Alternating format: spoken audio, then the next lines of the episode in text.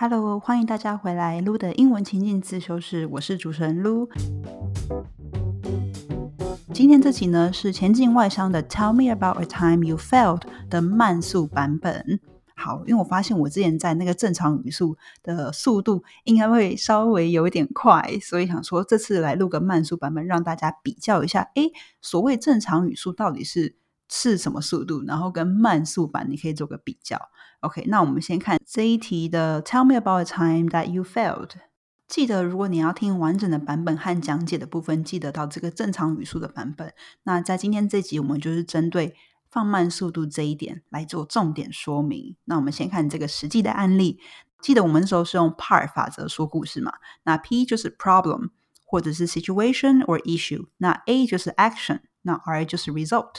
好，那我们先看 P 的部分，我会先用正常语速，然后再用慢速跟大家说明。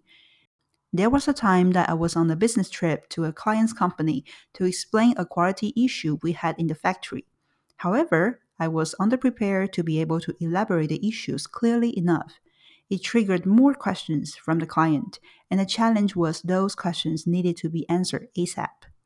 好，那慢速版本我们会说 ，There was a time that I was on a business trip to a client's company to explain a quality issue we had in the factory. However, I was underprepared to be able to elaborate the issues clearly enough. It triggered more questions from the client, and the challenge was those questions needed to be answered ASAP. 好，接下来是 A action 的部分，先是正常语速。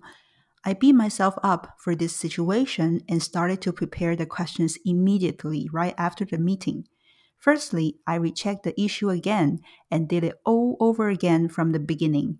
I went to the production line and stayed there for a whole day, just wanting to fully understand the whole machine mechanism. Then I wrote my report once again and combined it with the new findings I had and demonstrated the new report again to the customer. This time, I was able to clarify all the questions and move on to the next subject. 好，接下来是慢速版。I beat myself up for this situation and started to prepare the questions immediately right after the meeting. Firstly, I rechecked the issue again and did it all over again from the beginning.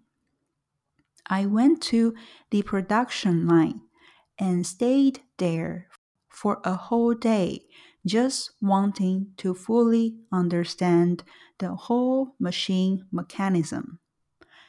Then I wrote my report once again and combined it with the new findings I had and demonstrated the new report again to the customer.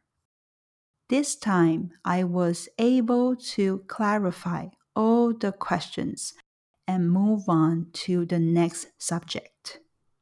好，那接下来是看 R result 结果的部分。 OK，正常语速是 I took my failure experience seriously and came up with the corrective actions within a short time.